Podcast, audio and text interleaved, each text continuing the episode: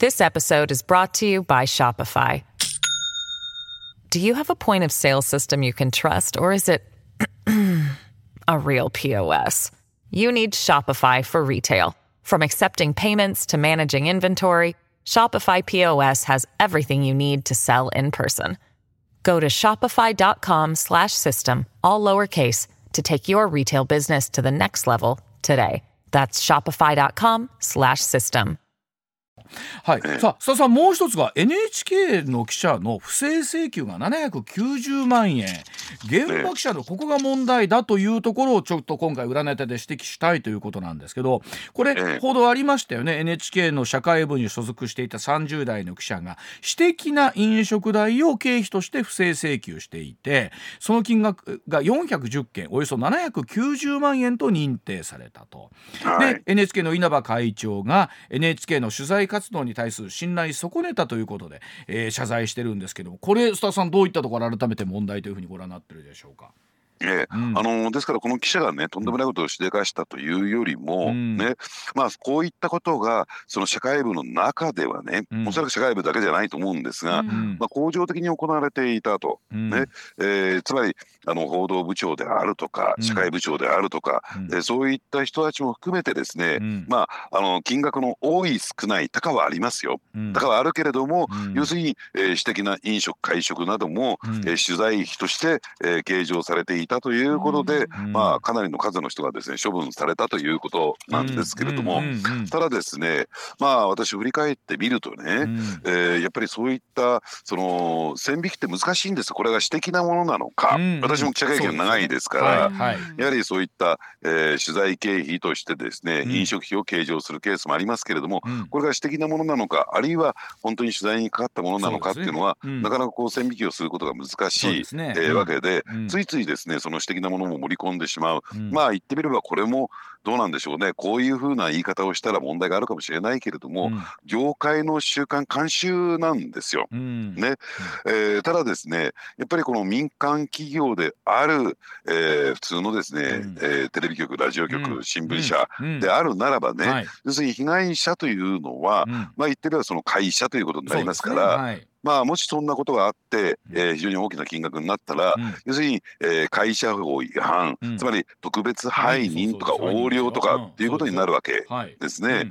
でこれに対してじゃあ NHK はっていうと被害者は我々視聴者なんですよ。受信料を払っている視聴者なんですよ。ん。だからこれはちょっと看過できないという状況になった。でね私ね、うん。えー先だってね、うん。えーこういうことがあったんですよ。うんある時ね、うん。えーまあちょうど数日前ですよ。はい。今この裏金問題が大きな話題になっているので、うん。えー何人かの国会議員をやっぱりね張り付かなきゃならないということで、うん。ちょっとね、あのー非常にこう地方の方に取材に行ったんですね、はい。駅からですね、1時間以上離れてるところで、はい。まあ、集会が開かれるというので、うんうんうん行きました。うん。で結構な、えーまあ、帰りの足が確保できないということもあって、はい。うん。えーレンタカーを借りてそこの場所へ行ったんですが、うん。さあ終わった帰ろうかなと思ったらなんか駐車場に広い駐車場にうん。実車という表示がされてるタクシーが止まってるんですよ。はいはい。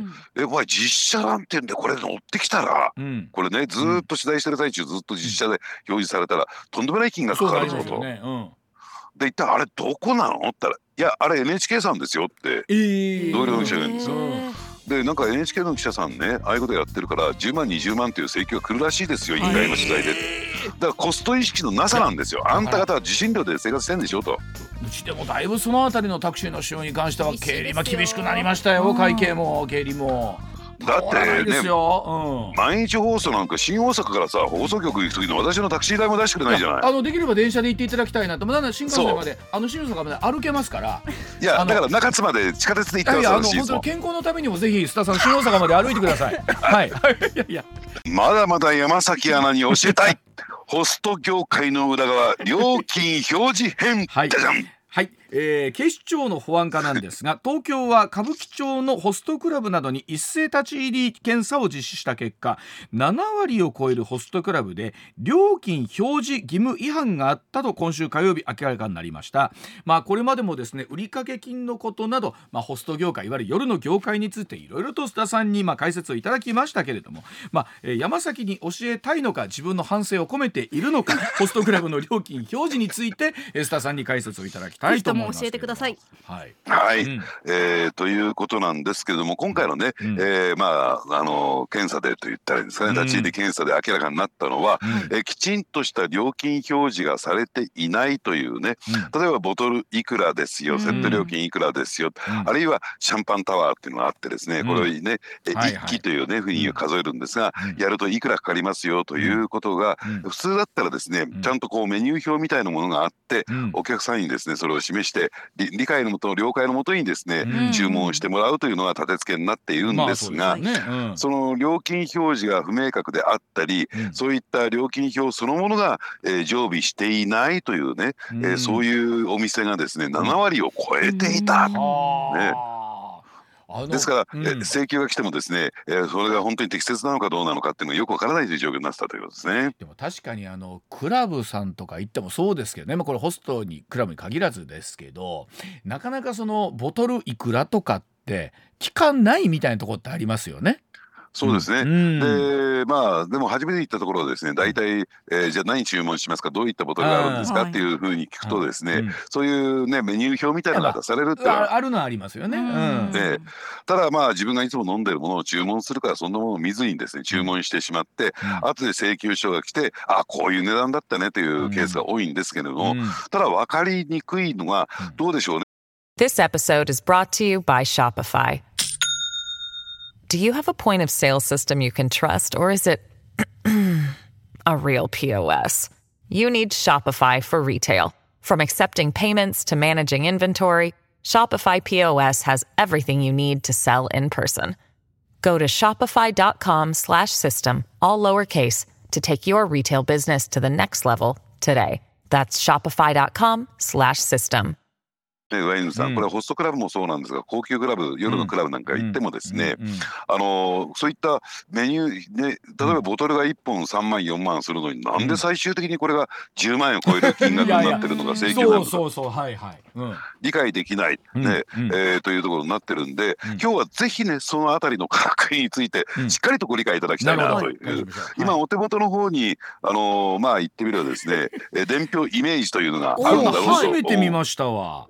あの、え銀座ナイトコムというところが出してる、まあ、いわゆる、はい。ね、えー伝票があるんですけど、うん。ええで本来であるならばお会計といった時にねお愛想といった時にですね、うん。えーその伝票を見せられて、うん。サインをするというのしがますよね。はい、えー一般的なんですけれども、うん。でその時まあいちいち一つ一つね、うん。これ何これ何って聞くわけにはいけませんからね。うん。まあ大体ね見見もしないでおそらくサインされてる方がおそらくラジオを聴きの皆さんでもだいぶんではないかなと思うんですが、はえ大きくですね上と下に分かれてます。上と2つのカテゴリーにい。はい。分かれているんですが、うん。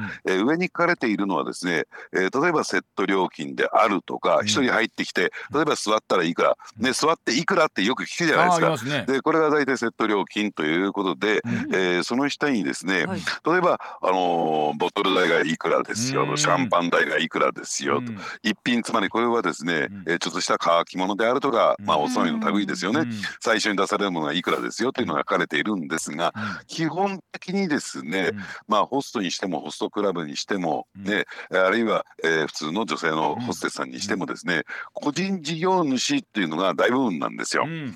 でつまりですね建前上はですね、えーその場所を借りて、うん。えーまあ言ってみればですねあの自分の仕事、はい。商売をやってるといううん。体をとっていて、うん。はい。そのホステスさんというのは例えばですよあの場所を借りて、うん。えーボトルを売ったり氷を売ったりミネラルを売ったりするのがうん。商売という形になってるんですよ。ですから、えーこれについてはホステスさんの取り分上についた取り分。うんはい。うん。これを別名ですね、あのどういう漢字を当てるのか私もよくわからないんですが、純と呼ぶんです。純純売り上げの純。だからうん純粋の純でしょうね。はい。で、その下をちょっと見ていただくとですねうん、さまざまなですね、えーチャージがついてくるんですね。怖いものが並んでます。うん。えー例えば H ホステスチャージとかね。ホステスチャージ？これホステスチャージとかテーブルチャージとかっていうのはセット料金には入ってないんですか？これまた別に？別です。でこれはお店側が提供する場所貸しをしているお店側が提供するサービスですから、うん。だってホステスさんね、うん。えー個人事業主は別にテーブル背中に担いで、ね、仕事してるわけじゃありませんから、うん。やっぱり借りなきゃならない。そうですね。あるいはヘルプさんね、うん。あの水割りを作ったりなんかするヘルプさんも、うん。これもお店から借りなきゃならない。お店側はそういったヘルプさんに対しては日給という形で給料払ってますから、うん。それは、えーお店側のものなんですね。だからそういうですねチャージがずらずらずらずらしてこれが下とされてるものなんですが。ちょっと待って5万5800円これ何？この SC って何チャージですかこれ？SC は。サービスチャージって私もね聞いたことあるんですサービスチャージって何ってね。ササービスのチャージってよくわかんないじゃないですか。で、ね。これだってねあの今手元に我々お預かりしてるものを見ると上と言われるところのセット料金とかじゃあボトル代とかなんとかこれをざっくり10万としましょうと10万ですと、でええその後ろのなんちゃらチャージだけですよ。えーテーブルチャージだボーイチャージだそのえ何？サービスチャージだっていうだけでそれでですよ、えー、17万え？7万9800円つくんですよそれに。うん。ええ7万9800円ですよ。これ飲み代と変わんないじゃないですかあここは良心的なお店ですね。これ良心的ですか、これでえーそうなんですか？だいたい上と下が一緒の金額むしろですね下の方が大きくなるケースが多いんですよ。えそうなんだって普通のね飲食に行ってですよメニュー例えば1,000円のものを頼みましたって言ってお会計2,000 2000円ですって言ったらお消費税にしても取りすぎだろうって話になるじゃないですか。ええそれが習わし習慣なんですよ。えこれそのチャージというものはお店独自で決めていいんですか？決めていいです。はだからどんどんどんどん膨れ上がってきて、えーねライズミーターのちょっと半分下伸ばしてるからもう少し取れるかなと思ったら、うん。えーね1対1が1点1対1.3とか1.4になっていくっていうそういうでこっちもかっこ悪い思いできないからまあとりあえずワードササインだけしとけみたいな人たちが、ええだからそういうお店にはそや須田さん僕も行かないですから。そんなもん。もうもう山崎といっても3,000円の居酒屋精一杯ですから僕らは。そんなもんね。一人さんでいやー。でもこうでこれにせ捜査が入ったわけですか一斉に。そうですね。うん。あのーですからそもそもね上の部分に関しても料金表示してないじゃないかというところうん。問題で、うん。でもね問題なのは、うん。その下の部分も問題があるうし、ん。料金表示をしてもうん。で例えばあのフルーツってよく言うじゃないですか。はいはい、はい。うんでフルーツって別にねメニュー表にも載っていないし、盛り方によって例えばメロンが中心になってきたらマスクメロンが中心になってこれ高いですよね。うんでリンゴだみかんだだってこれ安いじゃないですか。うんうんあれちっちゃいやつだといちごだけっていうのがあったりなんかして、でその辺もですね裁量でいくらでもお金が取ることができるんですよ。は上のはい。そのねあの順と言われているそのちゃんとした商品を販売してもそんなメニューに載せようがないし、うん。でしかもですよよくそんなとこ行くとフルーツだけじゃなくてその上に花火かなんかがパチパチパチパチやってるケースもあっていくらになるんだそんなもん持ってくるなみたいなあのそういうお店でフルーツだけは頼んじゃいけないって先輩からは口酸っぱく言われることがあります。そはい。いくらになるか分かんないと。だからあだから結果的にね料金を適正に表示したとしても、うんいくらでもですねそこに乗っけていくことができるんだから、うん。まあどうなんでしょうね。いくらね、うん。えー警視庁がうん。立ち入り検査に入ったとしてもですよ、うんうんねまあ仕事やってますかみたいなところなんじゃないのかなと私は思うんですね。まあだからこのあたりを含めてあのーそういった形の何かが入ってくるのかというところなんでしょうけれども。